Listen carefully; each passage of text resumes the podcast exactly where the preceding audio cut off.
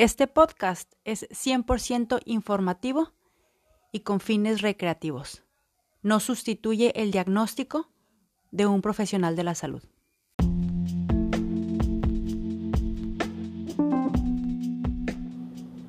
Nutrición a mi manera. Nutrición para cuerpo, mente y espíritu. Empezamos.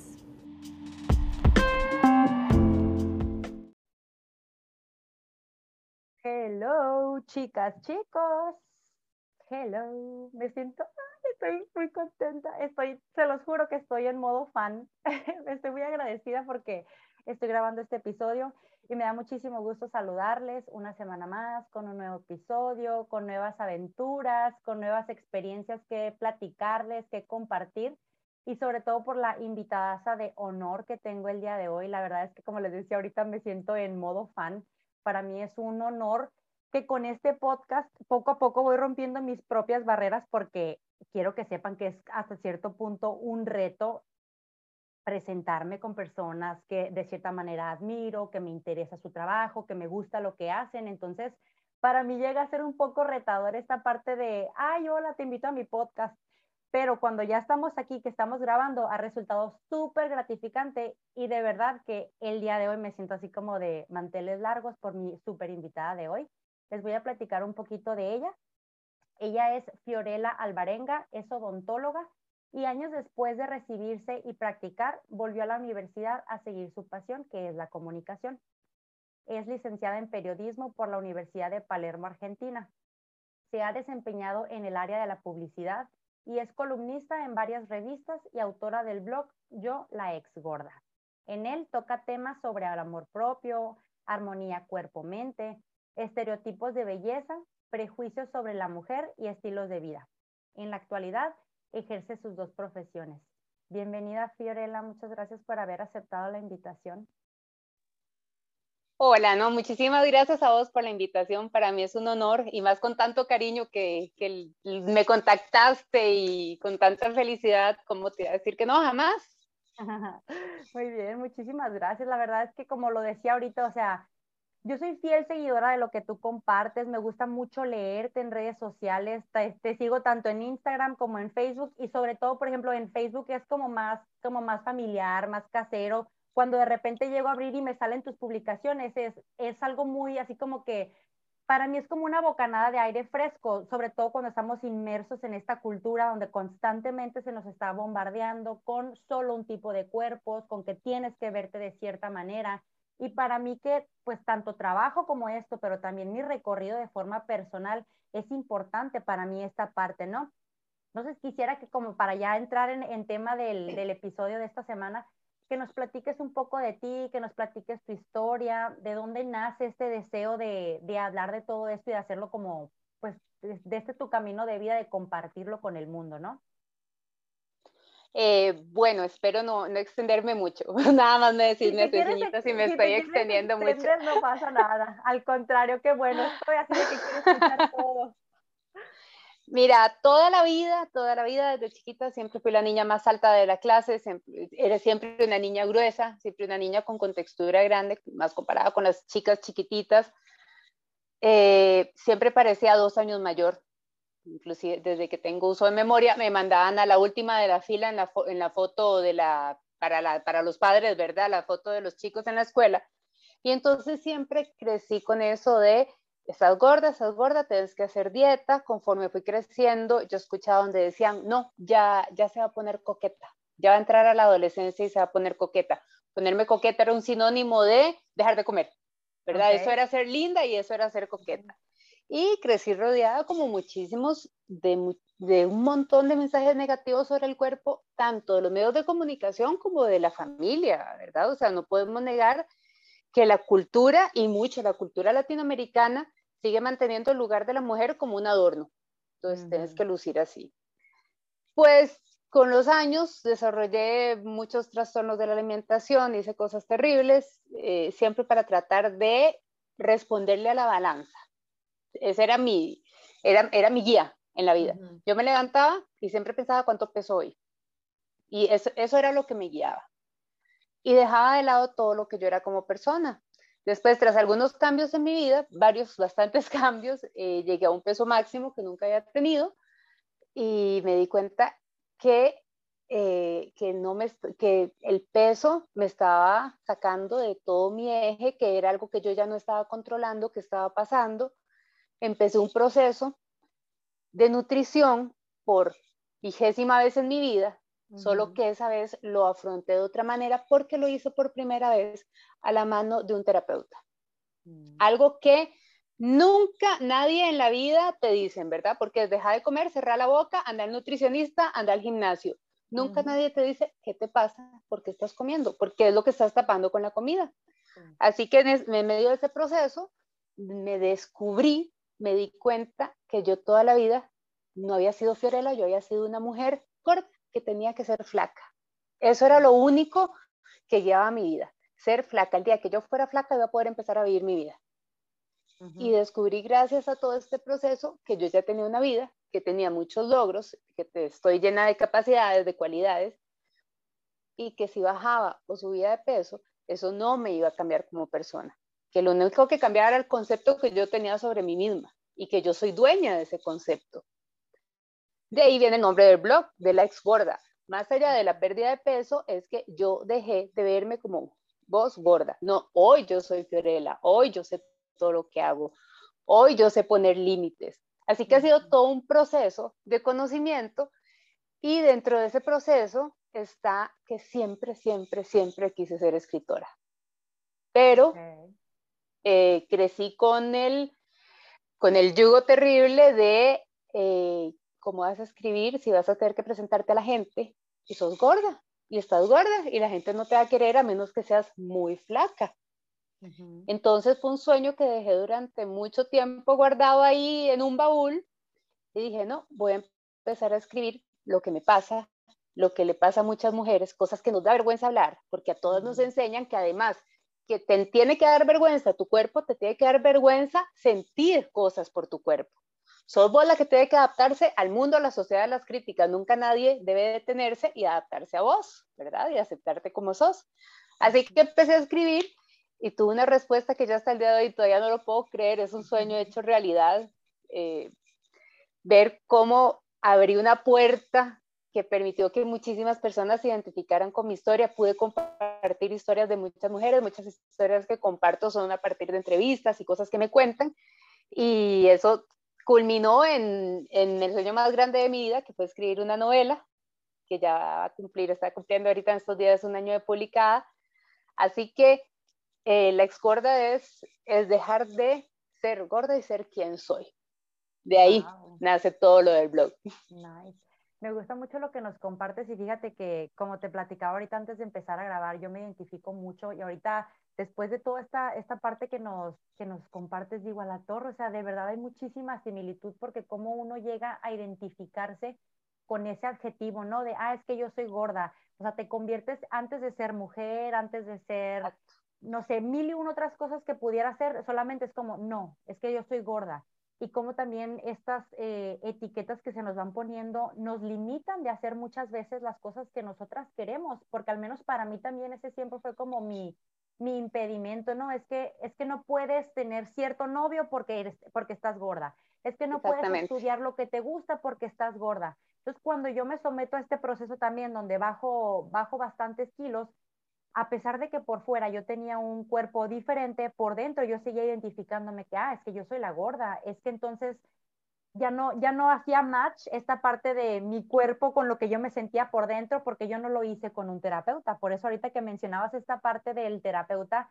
yo siempre lo digo aquí en el podcast, o sea, desde que yo empecé mi proceso terapéutico hace aproximadamente unos dos, tres años, ha habido un antes y un después, ya no tanto, ya no tan centrada en el peso, en el cuerpo, sino empezar a indagar quién es Adria, qué le gusta, porque creo que también eso nos pasa mucho a las personas que vivimos como que con esta fijación con el cuerpo y con la comida, ¿no? Que llega un momento donde se nos olvida todo lo demás que hay en nuestra vida por estar pensando solamente en el cuerpo y en la relación con la comida. Entonces, para mí se ha sido así como que, bueno, hola, mucho gusto, ¿quién eres? ¿Cómo te, o sea, qué te gusta, qué no te gusta? Y esta parte que hablabas incluso de, de juntar esto de la nutrición con lo de la terapia, yo creo que es algo súper importante, que reconozco también que muchas veces eso es hasta cierto punto algo de privilegios porque no todas las personas tienen acceso, pero algo muy bonito que yo noto que se está dando ahora en, en, redes sociales, algo padre de la tecnología, es que hay muchas personas, así como tú, como yo, que estamos compartiendo estas pláticas incómodas, estos temas que a lo mejor a veces nos han marcado, pero que los tenemos ahí como recursos para la gente que se puede identificar, ¿no? Y decir a la torre, o sea, no estoy sola, porque como te comentaba, dime. Perdón, te iba a comentar que a mí lo que me sucede mucho es que con las, recibo muchos mensajes, por ejemplo, eh, siempre tengo gente que comenta público en los posteos, pero siempre hay mucha gente que me escribe por privado y yo lo que aprendí a hacer en terapia, yo no soy terapeuta, pero aprendí que muchas veces tal vez solo necesitamos a alguien que nos entienda, eso es todo, ¿verdad? Totalmente. Claro, no estoy hablando de superar un trauma ni cosas ya, palabras mayores, sino alguien que nos escuche y que nos entienda. Pero yo creo que la clave es que nosotras, el ser humano, cuando se le pone una etiqueta, no se atreve a decir por qué yo no me quito esta etiqueta. Te la dejas puesta, y el problema es que la sociedad te la sigue poniendo a menudo. Vos puedes cambiar y la sociedad te la va a poner. Entonces, pasar del soy lo que la sociedad me dice que soy a lo que yo realmente soy es sumamente difícil. Pasa en las familias, por ejemplo, cuando le dicen a una, es que vos sos la peleona de la familia, vos sos la rebelde de la familia, vos sos... Es... Uno puede haber madurado, pero siempre va a tener esa etiqueta. El tema es por qué, es aprender a cuestionarse.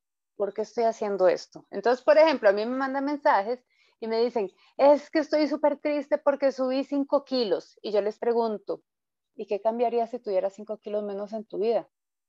Digo, más allá del tema, eh, que, que, si no estás alimentando bien, si no estás haciendo ejercicio, si no estás durmiendo, ¿verdad? Porque la salud es un integral, no se mide en la balanza, que es lo que siempre les digo. Digo, ¿y qué cambiaría en tu vida?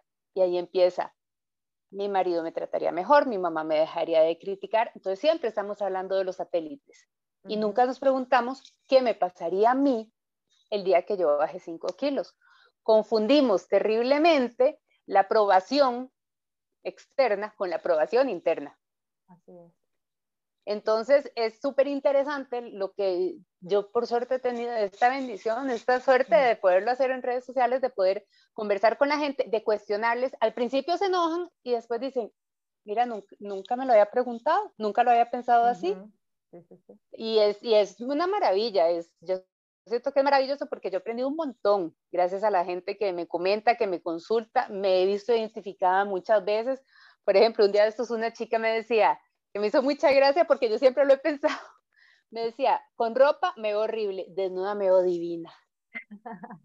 Y yo decía, a mí me pasa siempre. porque yo digo, porque la ropa no se me puede ver como cuando estoy desnuda a veces. Entonces, hacemos esta comunidad re linda en la que compartimos y hablamos sin miedo de lo que nos está pasando, porque siempre es ese miedo, ese, no, no digas las cosas porque qué vergüenza. Eh, es muy complejo, también he tenido muchas seguidoras que han crecido en familias donde alguno, alguno de los miembros es narcisista, tiene una personalidad narcisista, y vos sabes que el narcisista, cuando uno lo enfrenta, no acepta su error, sino que te culpa por lo que vos mismo sentiste. Entonces, se hay un montón de círculos viciosos rodeados con el peso, es, es increíble. Por eso yo creo que, como decir, la terapia es y, o el hablar, eso es clave. Sí, totalmente. Yo cuando, cada vez que tengo oportunidad, hago hincapié de, si tienes la oportunidad de ir a terapia, vayan, porque es un, echarse un clavado a conocerse, a ver qué hay adentro y sobre todo esta parte que decías ahorita, el empezar a cuestionar, porque creo que vamos como en piloto automático. Ah, a mí me dijeron desde chiquita que yo era la gorda, que yo era la grande, que yo iba hasta atrás en la fotografía, porque también me pasó a mí, o sea, era como un, ah, entonces está mal ser grande, entonces está mal ser la que va hasta atrás, entonces está mal ser la alta, porque las mujeres que yo veía en la tele, en las revistas, eran muy diferentes y porque no me sentía representada. Entonces uno crece con, esta, con este pensamiento de, ah, ok, entonces yo soy la que está mal, yo soy un error, yo soy la que tiene que cambiar, pero no nos detenemos a cuestionar esta parte de, a ver, pero ¿por qué? ¿Qué está pasando? Entonces, este espacio para mí, el poder tener invitadas así como tú, que vengan y compartan sus experiencias, cómo han llevado este, este camino, a mí me, tanto me llena a mí de manera personal como también cuando las personas me escriben y me dicen, oye, me encantó el podcast, oye, está muy padre lo que estás compartiendo. Y sobre todo esta parte de que se sienten identificadas, porque al menos en, mi, en mis inicios yo lo viví como muy sola. El sentir que yo era la única a la que le pasaba eso, el sentir que nadie me entendía, al menos en mi casa yo era la única con cuerpo grande, entonces era, no, pues a nadie le pasa, entonces a quién le voy a platicar. Entonces, esto de las maravillas de las redes sociales, el poder tener espacios como estos, donde puedes eh, expresarte con otras personas que saben, que sienten más o menos lo mismo, que se sienten identificadas, eso es algo muy, creo yo, como muy abrigador y nos ayuda a sentir como que cuando le quitas el peso de soy la única a la que le pasa, creo que se abre un espacio muy lindo como para que digas, ah, ok, no estoy sola, te sientes acompañada y eso ayuda mucho a, mucho a, sanar. Ahora quiero que nos platiques, ah, dime. No, te voy a decir que es muy, complejo, perdón, eh, que eso, que, que es muy complejo y que el desarrollo es una parte clave en todo esto. Yo sé que se vive distinto, la que siempre ha crecido con este peso de la sociedad sobre el cuerpo, a la mujer que siempre fue delgada y luego aumentó, y que con los años el cuerpo cambia y que viene el embarazo y que cambia. Tal vez las que lo llevamos desde chicas, ya como que sabemos como, bueno, este es mi destino, ¿verdad? Es como, ya, ya lo, lo acepté, este es mi destino, pero es muy difícil, es muy duro. Yo personalmente a los 12 años yo ya era más alta que mi papá o sea, entonces es, todos en mi caso son de una estatura media, yo soy muy, yo soy alta comparada con ellos y con el cuerpo y todo, y la gente no entiende cuando, ¿cómo que esa es su hija? O sea, cuando hacemos este espacio donde más gente ha tenido esta experiencia, pues como tal cual pues decís, uno dice, bueno, no soy la única, no soy el bicho raro. Exacto. Que eso es espectacular, saber que no sos un bicho raro. Ay, sí, se le quita como que ese gran peso con el que has venido aquí cargando. No, no, al contrario, me encanta que, que, que puedas compartir esto porque sí, definitivamente. ¿Y tú recuerdas el momento donde inició tu incomodidad con tu cuerpo? O sea, si tú recuerdas cuando comenzaste a pensar como que había algo mal en ti o que había algo que modificar, ¿te acuerdas más o menos? Mira, eh, cinco o seis años así de chiquita, o sea, yo he hecho dieta desde que tengo uso de razón. Entonces, claro, era la niña, era la niña que no iba con las del grupo y, eh, a ver, mis abuelos vivían, mis abuelos son de otros países, entonces iba a visitar a mi abuela y era una señora que empezaba, tienes que hacer dieta, tienes que comer remolacha hervida, al día de hoy no te puedo ver una remolacha, la odio con todo mi corazón, solo puedes tomar agua, solo esto, solo lo otro, y ahí fue donde me di cuenta que yo era distinta y que yo tenía algo malo, que yo no podía comer como el resto de los chicos. Pero entonces viene la culpa terrible de eh, cuando te dicen, yo esto lo hago por tu salud, yo lo hago por tu bien. Pero bueno, si lo estás haciendo por mi salud y por mi bien, entendé que soy un ser humano que tal vez tiene una contextura distinta si te preocupa mi individualidad, si te preocupo yo, preocúpate por mi individualidad, porque yo sea feliz, preocúpate por enseñarme buenos hábitos. Yo sé que el mundo ha cambiado mucho, el mundo era muy distinto hace 30, 40 años, ¿verdad? era completamente distinto y eso lo entiendo. Por eso es que creo que es muy enriquecedor poder hablar esto para las nuevas generaciones, que las chicas entiendan que ellas no tienen que pasar por lo que pasamos nosotras, ni por lo que pasaron nuestras madres nosotros venimos de la generación donde todavía se justifican unos cuernos porque la mujer se engordó. Venimos de una generación absolutamente retrógrada, machista y todo es culpa de la mujer. Entonces, se nos enseña que tenemos que ser independientes, profesionales, salir adelante solas, no depender de nadie, pero no se te ocurra engordarte ni tener celulitis porque todo lo demás se va. No existís, no vales y nadie te va a querer desde, como te digo, desde 5 o 6 años aprendí a vivir con este concepto negativo de mi cuerpo. Y yo lo único que quise durante muchos años fue ser flaca. Era lo único que me interesaba en la vida. Y de hecho, cuando empecé con todo este proceso del blog, empecé a abrirme y empecé a mostrarme. Yo siempre he sido una persona con una personalidad tal vez muy de arriesgarme. pero mostrarme físicamente en un video así, esto era una locura. Yo no me atreví a hacerlo. Inclusive cuando empecé la página durante los primeros seis meses, yo no mostré mi rostro, yo no mostraba mi cuerpo, porque yo decía, la gente me va a rechazar, la gente no me va a querer. Y eso viene desde chiquititita, es, terrible eso, que una niña crezca así, y por dicho puedo decir, ya están esa niña, pero que no crezcan más niñas así, por favor. Sí, y es que es esta, esta parte, ¿no? De, de ese miedo al rechazo, miedo a, como hemos crecido con esto, como desde muy chicas sentimos como que esa herida del tú no porque tú eres diferente, o tú come diferente, o tú no te pongas esa ropa porque a ti no te queda, porque tus piernas son más grandes, o, o sea, e, empezar a cambiar mil y un cosas porque tú eres diferente. Claro que vamos creciendo con esta idea de, al menos en mi caso fue el, es que tengo que hacer lo que sea para pertenecer porque mm, a mí me dolía horrible ser diferente, a mí me dolía que a mí me sirvieran diferente el plato en la casa, a mí me dolía que a lo mejor si yo veía a mis amigos en la escuela comiendo chocolates o galletas, yo tenía que comerme una fruta o unas verduras porque yo estaba a dieta a los, a los ocho años. Entonces, esta parte de que uno va creciendo con, con eso de es que yo soy diferente, es que yo soy la que tiene que modificar, creo yo que, que nos va haciendo que ya de adultas tengamos como muchos miedos al rechazo, a que no nos vayan a querer, a no sentirnos aceptadas. Por eso, insisto otra vez con lo mismo, la importancia de tener este tipo de espacios y por eso para mí ha sido tan sanador en, respecto a mi proceso este terapéutico, el abrirme la oportunidad también de empezar a hacer mi podcast, de crear contenido, ha sido sanador para mí porque es empezar a mostrarme, empezar a mostrar esas partes vulnerables que a lo mejor en un principio, de, en, etapas iniciales de mi vida, yo jamás le iba a decir a nadie, porque yo era la gordita simpática, la gordita buena onda, la que no le pasa nada, la que siempre se está riendo, la que a lo mejor aunque le hagan carrilla o que le hagan bullying, se ríe porque, ay, no pasa nada, yo aguanto todo, pero por dentro duele. La superada. Ajá. Sí, sí, sí. Entonces, eh, sí, tal cual. Te iba a comentar, lo que viene muy de la mano me parece a mí de eso también. Y bueno, vos lo tienes que ver con tus pacientes. Y a todos nos pasa, el bajar de peso y volver a subir es como que el sol sale a la mañana y se acuesta a la tarde. Pasa todos los días, a todo el mundo le pasa y cuesta mucho bajar el peso y mantenerlo. Cuesta mucho, más allá de por todos los temas fisiológicos, ¿verdad? Que el cuerpo busca un peso, pero yo creo que mucho tiene que ver con eso de eh, soy esta persona porque tengo este cuerpo y empezás a bajar y te sentís susceptible, pero ¿quién soy ahora? Porque ahora no soy la gorda, ¿quién soy? Y ahí viene el auto boicot, ahí viene el no entender que es todo un cambio de vida y ahí viene a protegerse en la comida.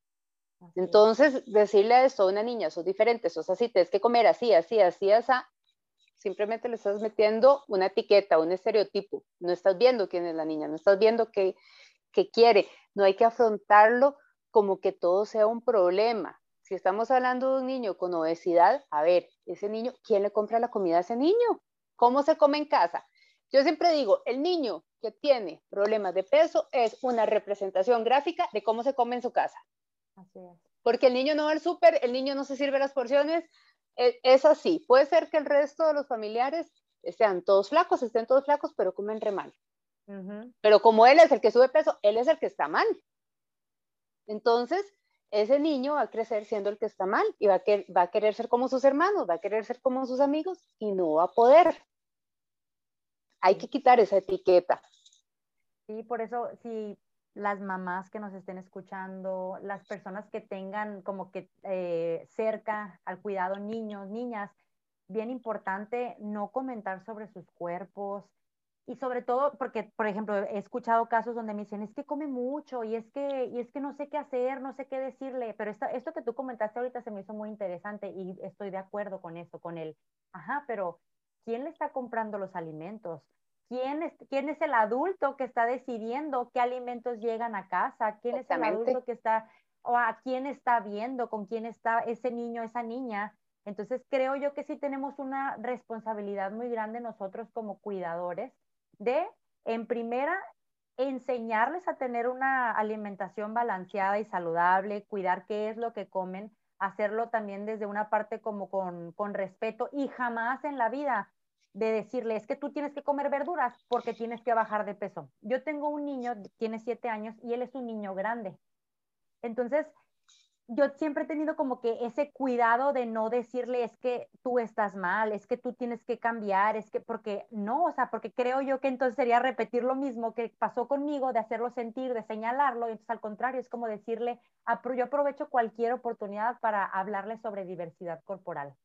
De, es que todos los cuerpos son diferentes, todos los cuerpos son válidos, todos los cuerpos merecen respeto y creo yo que es muy importante, muy, muy importante esta parte. Ahora, cambiando un poquito de, un poquito de tema, quiero que eh, nos platiques un poco cómo fue para ti dar ese giro en tu forma de verte, o sea, cómo fue que fue cambiando ese autoconcepto tuyo.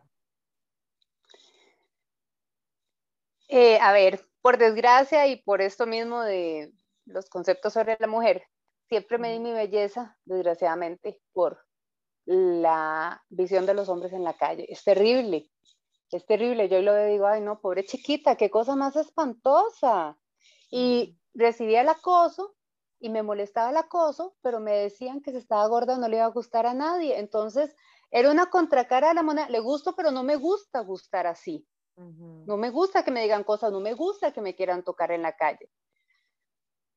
Y eso me duró muchísimos años. Eh, yo sí decía, no, soy linda, bueno, el famoso, qué cara tan linda, lástima sea, qué cosa más espantosa para decirle a alguien, ¿verdad?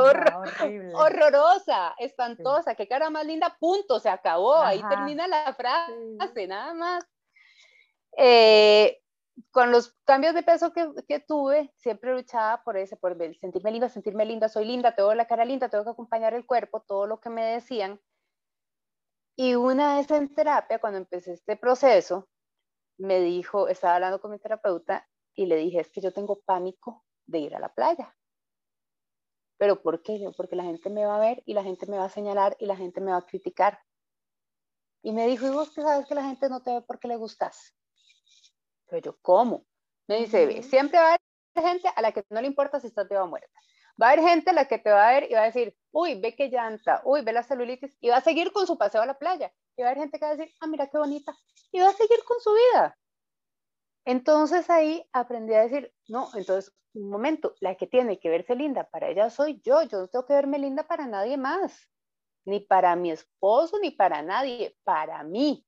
Ahí, eso fue un cambio total de vida, de vestuario. Salí por primera vez, mira qué casualidad, de hecho, salí por primera vez a comprar ropa de color. Eh, eh, dije, bueno, puedo llamar la atención y no solo de una manera tal vez sexual, sino con los colores, con moda. Al fin me, atreví a decirme a la moda porque yo siempre me decía exactamente igual desde que tenía uso de razón, siempre tapando todo el cuerpo, ¿verdad?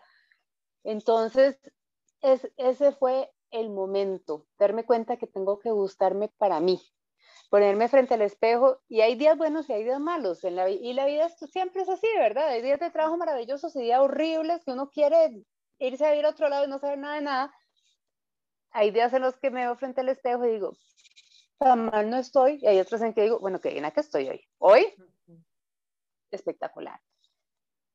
Es muy interesante que eso también sí lo he podido ver y conforme uno se va haciendo más grande, va cambiando. Estamos acostumbradas entre mujeres a que se nos enseña a criticarnos las unas a las otras, ¿verdad? Eso es lo, que, lo primero que se nos enseña, yo creo.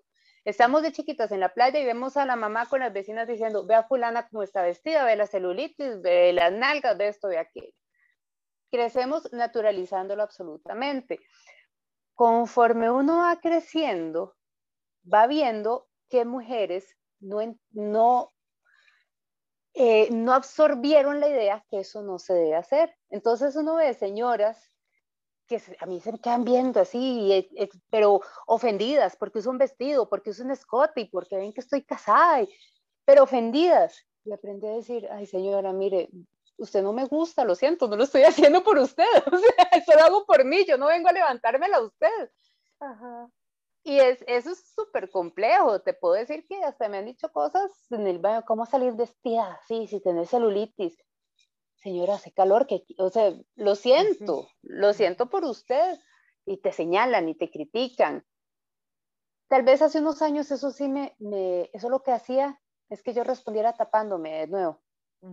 Ahora aprendí que qué feo hablar de otras mujeres, qué feo criticar. Qué feo cuando uno no es perfecto ponerse a criticar al resto, porque si es perfecto no le importa al resto tampoco. Y ya la gente se queda así. Es, es, el tema del amor propio, muchas veces yo veo, hay mucho coach en Instagram, mucha gente que te habla de amor propio aquí y allá, pero es todo un proceso, pasa por muchísimos lugares. No es solo decir, ay, estoy divina, qué, qué sexy que me veo. No, es aprender a poner límites, es aprender a decirle a la gente, mira lo que me estás diciendo me duele mucho. ¿Cuántas mujeres no están acostumbradas a ir a visitar a la madre y que la madre les diga? Porque siempre es esa relación madre-hija que es terrible con el cuerpo, terrible, terrible, y eso hay que cambiarlo. Estás muy gorda, te va a dejar tu marido, mira, te veo masculona, mira aquí, mira allá, y decirle, ma, ese comentario, ahorrátelo, porque no está siendo positivo lo más mínimo, y yo soy una adulta. Tenemos que aprender con el amor propio a declararnos adultas dueñas de nuestro cuerpo y dejar de ser las niñas a las que la mamá criticaba. Eso es un proceso largo, dolorosísimo, lleno de lágrimas, de resentimiento, de perdón. Es una cosa terrible, pero cuando se logra, es una maravilla. Y yo creo que el amor propio nace ahí, reclamarnos como seres humanos, decir, señora, no me señale porque qué feo señalar a la gente. Mamá, detenete. El marido que le dice, que eso me lo dicen mucho, es que mi esposo me dice que ya no quiere estar conmigo por el peso. Y mira, mi vida, supuestamente me amabas. La vida es un ir y venir. Tu cuerpo cambia, el mío cambia.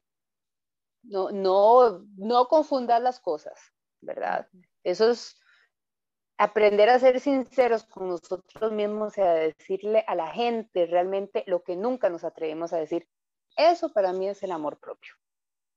Y es que creo que, o sea, viene otra vez más o menos como a lo que estábamos platicando hace ratito de, de empezar a salir, o sea, de salir del piloto automático creo que es de las cosas que más he descubierto yo en este proceso, tanto de soltar las dietas, de empezar a trabajar en, la aceptación corporal, es como que empezar a, voltear hacia adentro, empezar a ver qué es lo que me gusta a mí. Ahorita que hablabas esto de la ropa, porque porque típico que es que no te pongas rayas porque tú que estás gorda no puedes, es que tú tienes que usar colores como negro, nunca se te vaya a ocurrir ponerte un pantalón blanco porque se te va a ver horrible. Y fíjate que ahorita que, hablaba, que digo esto del pantalón blanco, a la fecha, ese es uno de los, de los puntitos que todavía me falta por, por cumplirme a mí misma, porque si bien sí he avanzado con esta parte del pantalón blanco, todavía tengo ahí como que el sueño de que me quiero comprar uno, pero todavía esa creencia de es que tú no puedes porque estás piernuda, porque estás caderuda. Entonces, es esta parte mucho de empezar a ver, bueno, con qué me quedo, con qué no me quedo, qué de lo que me dijeron, qué de lo que me han dicho, me sirve, no me sirve, cuál es la ropa que a mí realmente se me antoja ponerme. Eso. ¿Con qué me quiero, o sea, cómo, me siento cómoda? Y ahorita que dijiste esta parte de, de para gustarme a mí, es, creo yo que eso es algo bien importante, que a la mayoría de las mujeres, si no es que a todas, nos han enseñado esta parte de para que te veas bonita, para agradarle a alguien más va de la mano con lo que decíamos en un inicio de se nos ha visto, se nos ha tratado como si fuéramos un adorno. Entonces, todos este, este, estos procesos de empezar a como que empoderarnos de, llenarnos de nosotras mismas, de a ver qué es lo que está pasando conmigo, qué sí quiero y qué no quiero, va mucho de dejar de ganar la mirada ajena o la aceptación externa y empezar a decir, ok, me tengo que dar esta validación yo sola. Y creo yo que sí, como lo decías ahorita, es un proceso fuerte, es un proceso difícil que no pasa de la noche a la mañana, pero definitivamente creo yo que vale cada esfuerzo, cada lágrima, cada tropezón, porque cuando uno voltea para atrás dices, qué padre, o sea, yo recuerdo en un inicio me daba muchísima vergüenza ponerme un traje de baño porque tengo celulitis en las piernas y ahora es algo muy enriquecedor hasta poder compartirlo en mis redes sociales con la finalidad de que otras mujeres al abrir su, Instagram vean a alguien que se parece su cuerpo al de ella, que tiene celulitis igual al de ella y que no pasa nada, que ni es el fin del mundo, ni es lo más horrible y al contrario, es de lo más común que sucede. Porque esta parte que decías ahorita también de, de cómo como mujeres se nos enseña como estar criticándonos, viendo cuál es el error en la una, como que estarnos haciendo papilla la una a la otra, ¿no? de las cosas más bonitas que me ha dejado este, este proceso de, de, liberarme de las, de las dietas ha sido esta parte de encontrar una comunidad linda de mujeres donde entre unas y otras nos apoyamos, nos levantamos, nos sostenemos, porque yo venía de esta idea de la mujer, una otra mujer es tu rival, porque es como tu competencia. Tienes que verte más bonita que ella y tienes que verte ser más linda y tienes que esto, o sea, como que siempre estar compitiendo unas con otras. Y cuando yo llego como que a este lado de soltar las dietas y que empiezo como que a indagar en todos estos caminos, me di cuenta de que no, no somos competencia. Al contrario, podemos apoyarnos unas a las otras. Es momento de empezar a levantarnos, de empezar a apoyarnos, de decirnos, hey, qué lindo se te ve ese vestido, hey, qué linda te ves este día. O, hey, ¿qué es lo que quieres hacer tú? Entonces, qué padre que, que, que, lo estás platicando de esta manera, porque estoy totalmente de acuerdo con lo, con lo que estás compartiendo. Y ahorita, Mira, eh, está tan naturalizado esto de la competencia, perdón, que inclusive cuando, cuando nos ponen los cuernos y se van con otra, tiene que ser más fea que yo, porque si no, es una cosa terrible. Y si es una mujer gorda, no, no la quiere en serio. Ahorita se le pasa. ¿Por qué? Porque ella no vale. Es, es como cuando el, una cornuda, a mí me hace gracia, cuando una es cornuda y se enojan con la otra mujer, enojate con el tipo.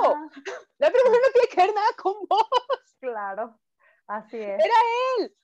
Ella, ella con sus gustos, pero es él. Entonces, siempre le queremos echar la culpa a otra mujer y queremos competir. ¿Y por qué vas a competir? Mira, me dejas, bueno, se acabó esto, se acabó. ¿Y qué, va, qué vamos a hacer? Doloroso, pero ¿qué vamos a hacer? Porque mi valor no está en que yo esté con vos, mi valor está en mí, y si no sos vos, va a ser otro, bueno, o no será otro, y viviré la vida sola, tranquila, haciendo lo que quiero, viendo lo que quiero en tele y durmiendo diagonal en mi cama el resto de la vida sin que nadie me joda.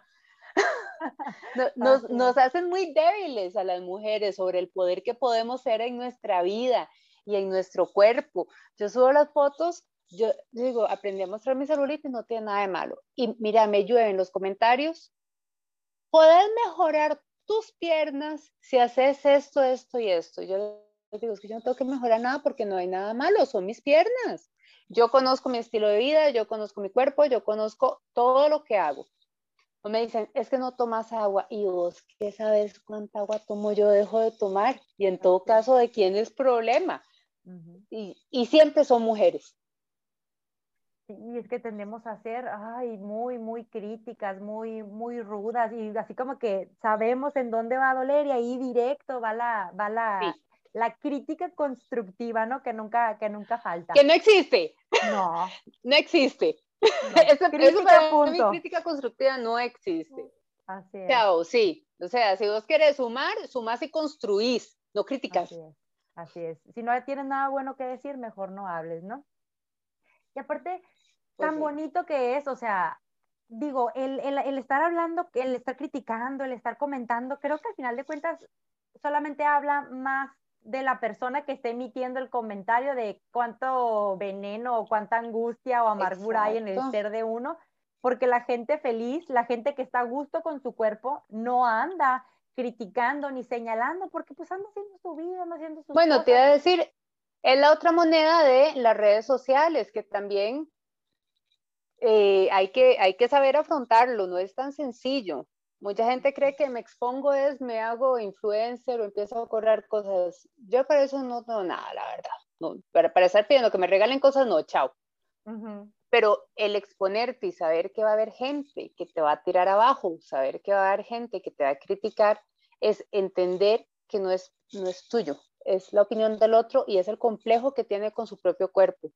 Hay que es, una, es una, un ejercicio muy, muy difícil, eh, porque la red social lo lindo es que tener likes, que te digan cosas bonitas y demás. Claro. Eh, pero siempre va a venir el criticón, el que está hablando de sus cosas. Y bueno, yo aprendí a tomar dos caminos. O los enfrento y les digo, esto no es así, me haces el favor, me respetas, porque yo personalmente, Fiorella Alvarenga, no gastaría ni un byte de mi internet en mandarle una crítica a un cuerpo ajeno. Primero, ¿verdad? O sea, no, ¿para qué? tengo, mejor, mejor sigo, veo perritos, qué sé yo, algo, me divierto con algo. Y otra es que cuando empiezan a tirar y tirar y tirar veneno, les digo, gracias por aumentar el tráfico en mi página. porque cada vez que haces un comentario, más gente lo está leyendo. Cuando vos a la persona que tira odio la enfrentás o le decís, al final me estás ayudando, la persona se vuelve loca. Y ahí terminan de sacar su esencia y ya empiezan a insultarte y a salirse por todo lado, ¿verdad? Eh, pero eso es muy difícil de hacer, pero eso hay que hacerlo. En la vida hay que hacerlo. Yo una vez puse una publicación que había que aprender a bloquear gente. Como, o sea, que en redes sociales el que jode se lo bloquea. Listo. Y me dijeron, pero no se puede hacer en la vida. Le dije, no, en la vida sí se puede hacer. En la vida los puedes bloquear, puedes poner límites y puedes decir, siempre te he querido, siempre he sido bueno con vos, pero sos una persona que a mí no me suma. Sos una persona que solo me hace daño. Chao, bloqueado. Hay que aprender que tenemos poder en la vida. Sí. Creo que eso también es parte mucho del amor propio, ¿no? Del autocuidado, de, hey, estás invadiendo mi, mi, mi espacio, te estás pasando, estás invadiendo mi paz personal, mi proceso de vida que llevo o sea, sí, y creo yo que es bien importante eh, empezar a practicar esto más, ¿no? Porque al menos creo que se nos enseña esta parte de no entres en discusiones, mejor no digas nada. No le des pelota. Ajá. Sí, ajá. A mí me pasaba mucho eso. Yo tengo un hermano, somos tres mujeres y un, y un hombre. Y mi mamá me decía como, es que no le digas nada a tu hermano por el simple hecho de que, de que él es hombre, de que no le digas nada, o sea, déjalo. Y para mí era como, me, me hervía la sangre, era como, pero ¿cómo no le voy a decir nada? Pero creo que esta parte en las redes sociales y ahora como adultos es importante como que empezar a poner esos límites, ¿no? De, oye, es que me estás afectando. Y empezar a decir, es que aunque me voy a sentir mal, aunque me voy a sentir incómoda en un inicio de empezar a poner los límites, porque sí es incómodo empezar a poner límites, después creo yo que conforme vamos practicando, y que lo empezamos a hacer de una forma asertiva y de, o sea, trata, digo, hay quien sí merece que seamos asertivos y que cuidemos la forma en la que le contestamos y hay otras personas que ni al caso a lo mejor que llega a tirarte hate en tu, en tu red social y ni siquiera lo conoces, pues ahí sí ni al caso. Pero creo yo que es mucho esta parte también de, de empezar a, a, cuidarnos a nosotras mismas y, de, y mostrarnos esa parte de, de, ese autocuidado, ¿no? Hacia nosotras mismas, el, el empezar a marcar esos límites a pesar de que al menos en mi caso no fue algo que se me haya enseñado. Entonces, sí, a mí tampoco, de hecho, el tratamiento del silencio, ¿qué tratamiento del silencio? Decir lo que te está pasando. Eh, me escriben también muchas chicas, es que mi novio me dice esto y, me, y he pasado llorando por lo que me dijo. Igual dijiste a tu novio que te dolió, ¿no? Pero decilo, porque tal vez el chico viene de una familia donde están acostumbrados a maltratarse verbalmente y él no entiende que eso no es amor. al final tenemos que construir un mundo alrededor nuestro. Uno tiene que elegir en qué mundo quiere vivir. No va a salir todo perfecto por obra y gracia, pero hay que aprender a construirlo y hablar es aprender a construirlo. Decirle al que hace bullying, alto, detenete, a mí no me vas a venir a complicar la existencia, es construir el mundo que yo quiero para mí. Quedarme callado o ignorarlo desgraciadamente nos hace cómplices que esa persona se lo vaya a hacer a alguien más. Es, es, muy complicado porque las víctimas no tienen que ser cómplices del delito, por ejemplo, por decirlo de alguna manera. Pero cuando nos enseñan que ser fuerte no es calladita más bonita, sino que ser fuerte es poner límites, ahí es cuando el mundo cambia. Así Disfruta me quedaba pensando, al menos en mi, en mi caso personal, desde muy chiquita siempre fue el quedarme callada, no decir nada. ¿Y qué fue lo que pasó con Adria? Pues Adria empezó a comer porque no podía defenderse. Adria empezó a tragarse literalmente todas las emociones que no podía expresar. Yo tenía muchísima tristeza, muchísima rabia cuando estaba en la adolescencia, que creo que fue cuando, cuando más aumentó el tamaño de mi cuerpo yo tenía muchísima ira adentro de mi ser y no la podía decir porque nunca se me enseñó que podía expresarme o que podía poner límites, entonces todo me lo comí. Entonces, creo yo que todos estos temas de, del cuerpo, de la comida, de, de, nuestra relación con la comida, tienen mucho que ver con todo esto de las emociones, de las cosas que no decimos, de las cosas que nos callamos. Por eso es que invito a que a que tengan este espacio de terapia donde puedan empezar a aprender estas formas para gestionar las emociones, empezar a sacar todo lo que está ahí atorado y empezar a ver, ok, voy a empezar a marcar estos límites, voy a empezar a hacer esto, porque al final de cuentas es empezar a defendernos como a lo mejor en un inicio cuando estábamos pequeños no lo supimos hacer porque ni siquiera sabíamos que podíamos hacerlo. Mira, es, convertirse en la mujer que tu niño hubiera necesitado al lado, protegiéndola. Es eso. Es decir, no, si vale la pena, no sos esto que te dijeron, no tenés que actuar como te dijeron, a nosotros se nos enseñó, bueno, yo vengo de una familia y muchas cosas muy, muy, muy disciplinada, donde respeto era quedarse callado. Y si uno decía, ah, está faltando el respeto. Y eso era, bueno, una cosa terrible. O si yo decía, es que esto me duele, sos demasiado sensible, en la vida te va a ir mal porque todo te hace daño. No, todos tenemos grados de sensibilidad distintos y hay gente a la que unas cosas la sensibiliza y otras no. Y no tiene nada de malo ser una persona muy sentimental, eh, porque ser duro, ser rígido era lo bueno, ¿verdad? Y el otro era un débil. Encima, encima que estaba gorda, era una debilucha de emociones, no, no iba para ningún lado esta mujer, ¿verdad? Sí. Y al final yo siempre digo, la gran ironía de la vida mía, por lo menos hasta el día de hoy, es que lo que era mi carga y lo que era mi peso, que era ser una mujer gorda, fue lo que me terminó llevando a cumplir mis sueños. Escribir, ayudar gente, tener estos intercambios. es. una gran ironía. Lo que siempre me iba a frenar fue lo que hizo que más gente se identificara conmigo. Así es, sí, totalmente de acuerdo, porque en mi, en mi historia personal también es la misma, o sea, lo que yo siempre pensé que era lo peor, la maldición de mi vida, que era tener un cuerpo grande, resultó después que era la forma en la que yo iba a poder acercarme a otras mujeres, el poder ayudar a otras personas y empezar a traer estos temas, visibilizarlos y que hasta cierto punto se ha convertido como una misión de vida, o sea, un propósito de vida de vamos a hablar de estos temas, vamos a alzar la voz, vamos a hacer ruido para que más y más personas salgan como de esa esclavitud que creo yo que se llega a convertir esta relación disfuncional con el cuerpo y con la comida.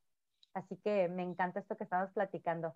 Y ya para ir, para ir cerrando, eh, platícanos un poquito sobre tu libro, toda esa difusión que haces en redes sociales. Yo el otro día estaba leyendo la, la reseña del libro y dije, ¡Ah! sí, lo quiero comprar. Se me hace que, que me va a encantar, pero quiero que nos platiques tú de qué se trata y de qué va. Mira, mi libro es una novela de una mujer que vive muchas cosas en común de las que todos vivimos, ¿verdad? Eh, eh, no, es un, no es autobiográfico en absoluto, es una novela, es una novela de ficción, pero es una ficción que mucha gente siente real. Muchas me dicen, es como si lo hubiera escrito, yo no lo puedo creer. Y eso para mí, bueno, eso es, eso es todo, todo para mí. Eso es una emoción que, que me supera. Es una chica que llega a un momento de su vida donde cree que todo lo que le dijeron era cierto, entonces su vida está a punto de terminar, como ella la tenía acomodada. Todo lo que ella construyó se, estaba por destruir por todo lo que le habían dicho sobre su cuerpo. Entonces es una mujer que pasa por un proceso eh, que la vida la golpea, le da vuelta y ella aprende a cuestionarse las cosas. Entonces hablo de trastornos de la alimentación, obsesión con la balanza, que comes y no te das cuenta que te comiste 10 paquetes de galletas y qué pasó aquí, eh, que son cosas que sufrimos muchas también. De hecho, eso sí lo pongo, eso sí es una experiencia personal. Yo veía mujeres flacas en la tele, súper, súper flacas, y yo decía, pero ¿qué le ven? Si es fea, y les buscaba los defectos. Porque, ¿por qué? ¿Por qué? Si no es perfecta, si no es divina. Y es solo esto de aprender a odiar al otro, porque yo no, porque yo no puedo ser linda como ella, entonces tengo que buscarle algo malo. Y esta chica al final de la novela, pues eh, llega al camino que, que, la va a hacer sanar. Yo traté de escribir una novela que fuese, no es un libro tal vez de ayuda, pero una novela que pudiese cambiar la vida de alguien. que si alguien no le diga, o sea, como que llore, que sufra, que, que si no puede ir a terapia, por lo menos sepa que alguien lo entiende y que este personaje vive lo que ella ha vivido y que si este personaje puede ver su vida de otra manera, la persona también lo puede hacer. Claro.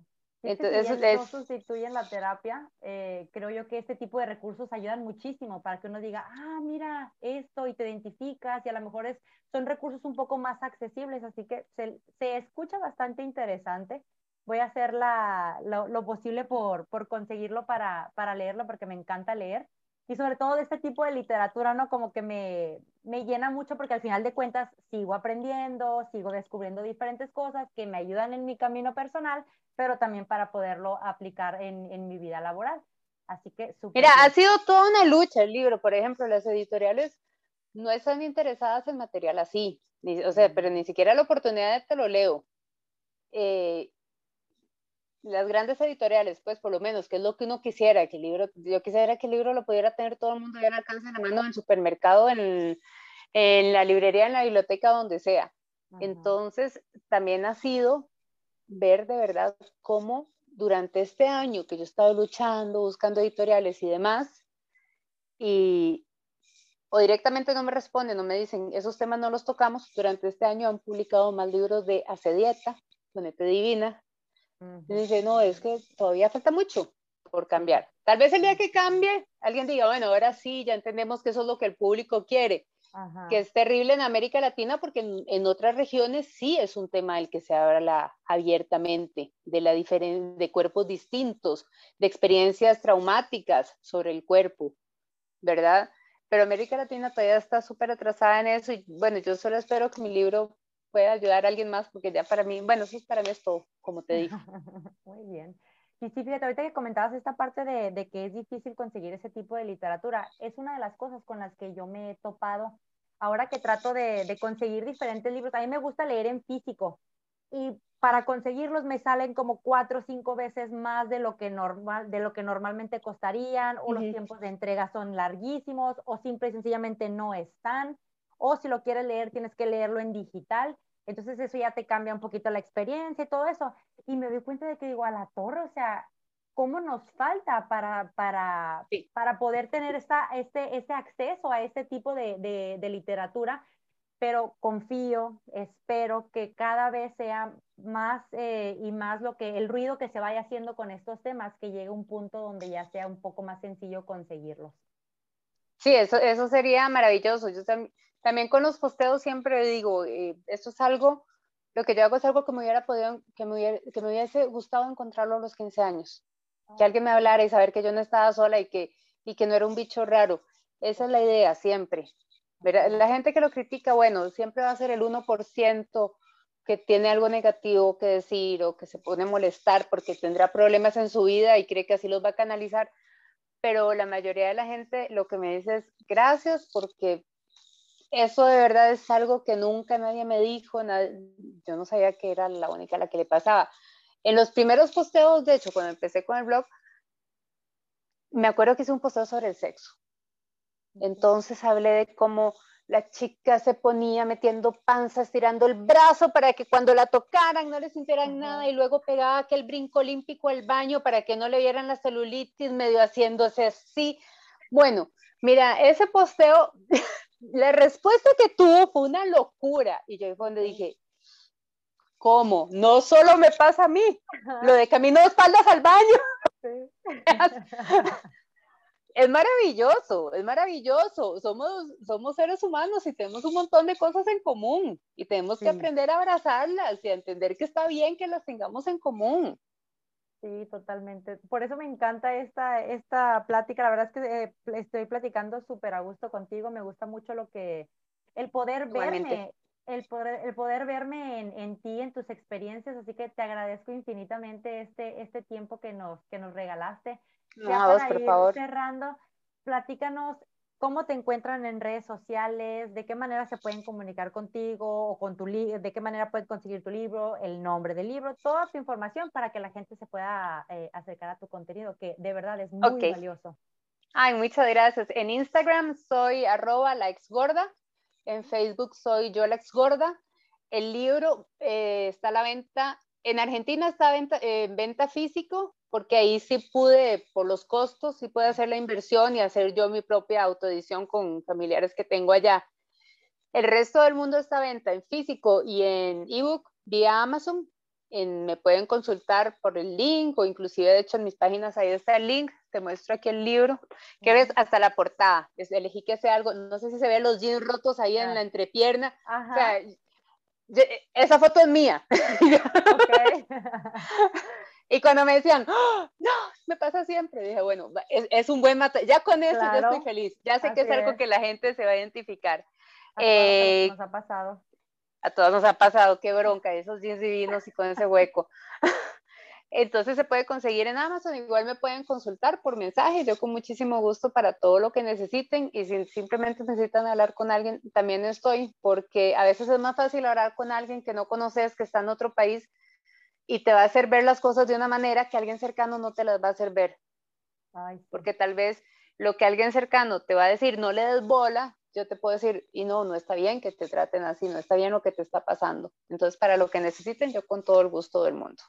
Ay, pues muchísimas gracias, gracias por acompañarnos. Gracias a vos y a todos. que les haya gustado este, este episodio. Si les gustó, comenten, compartan, denle like en todas las partes donde va a estar saliendo y nos estamos escuchando en la próxima. Bye. Bye, gracias.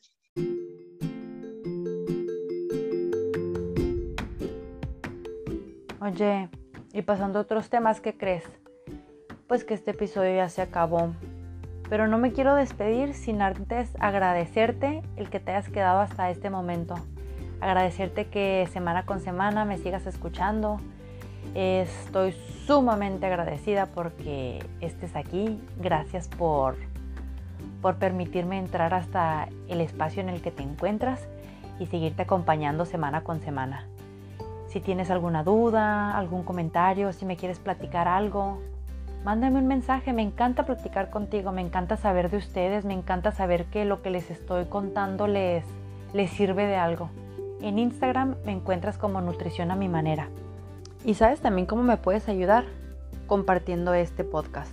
Si te gustó lo que estás escuchando, si te sientes identificada, me ayudas muchísimo si lo compartes, porque de esa manera podemos llegar a más y más mujeres que también tengan ganas de sanar su relación con su cuerpo y con la comida. Nos escuchamos a la próxima. Bye.